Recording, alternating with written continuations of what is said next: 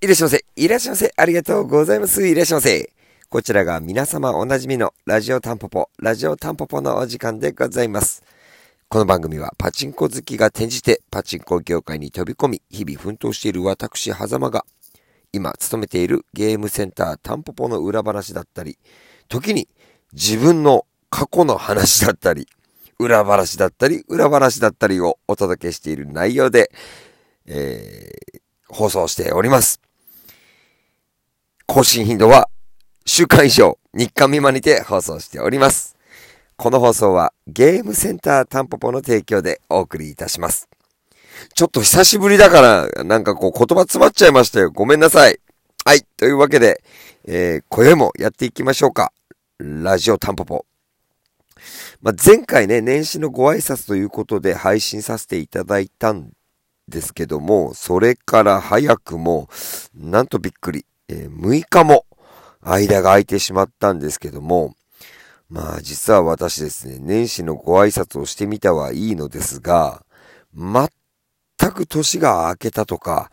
その類の実感を実は持っておりませんでして、もうクリスマスもなんならまだ来てないんじゃないかくらいのところで止まった感覚でいたりしてるんですけどね。はい。あの、いろいろなことをね、急ピッチで2021年に追いつかせないといかんなと思ってはおります。ちょっと焦りをね、さすがに感じ始めた今日この頃といった感じなんですけど、今日は1月の日をまたいで10日かな ?10 日の今1時前といったところなんですけども、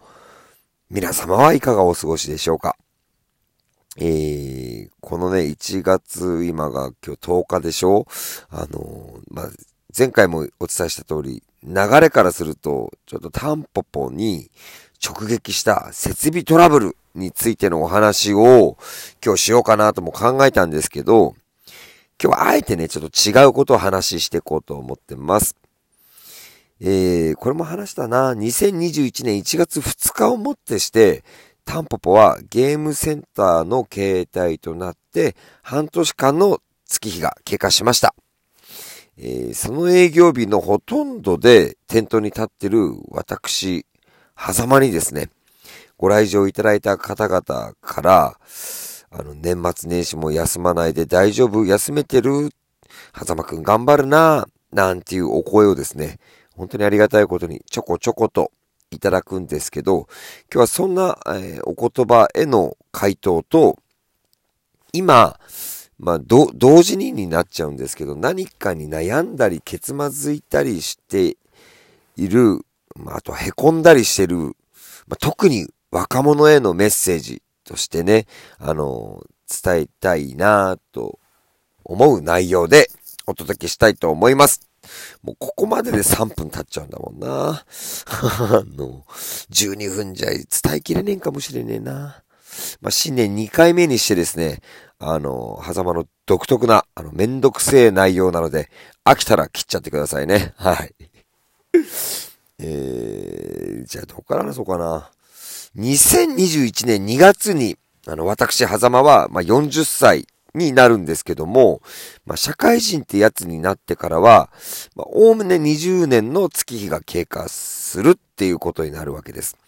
この20年の間に、えー、正社員として会社に勤めてた期間が、あだいたい15年かな？勤めた会社はざっくりと4社 ?3 社 ?3 社かな？1年、3年、8年。足し算したら、12年なんですけどね。ちょっとよくはおぼろげでごめんなさい。なんかちょっとそんな感じです。あの、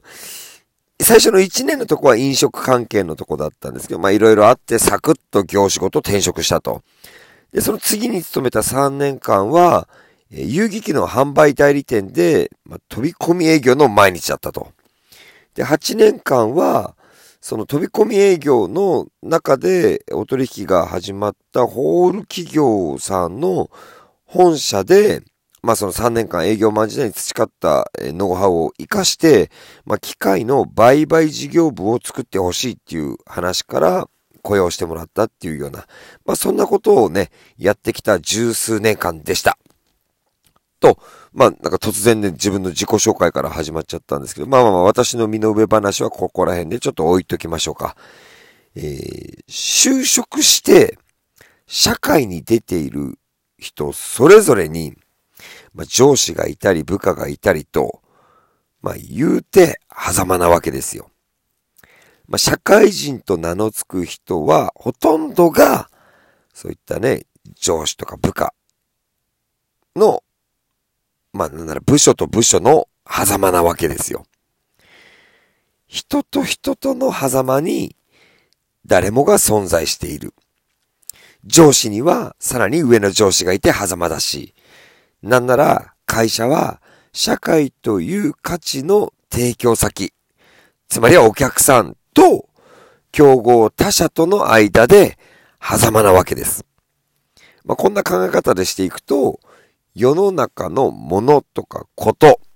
全部狭間っちゃ狭間なんです。人は誰しもが狭間の中で生活しているわけです。ちょっと突然ね、自己紹介の後に、ちょっとこれを前提にあの考えていてほしいんですけど、思っていてほしいんですけど、ではでは、自分自身の生活ってことに目を向けていきましょう。あの、今聞いてくださってる皆さんですね。上司に怒られたり、部下を怒ったり、トラブルが起こってそれのケアをしたり、まあ順調に進んでいるときはなんだかほうけてみたり、まあ、怒られたり怒ったりしてる時が一番ね、ストレスを感じたりして、日々の生活の中で、えー、一番目についてしまいがちなことだったりするかと思うんですよね。でその度に壁にぶち当たって悩んだり、くよくよしたり落ち込んだりと。こんな自分自身の生活を過ごしていたりしませんか？はい。狭間は結構そういうような感覚を持って、その、十数年間、あの、勤めてた時、感じてたりしてる自分を強く感じてました。で、自分を含むどの会社においても共通なことってのが一つあって、まあ一つじゃないかもしれないですけど、どんな会社も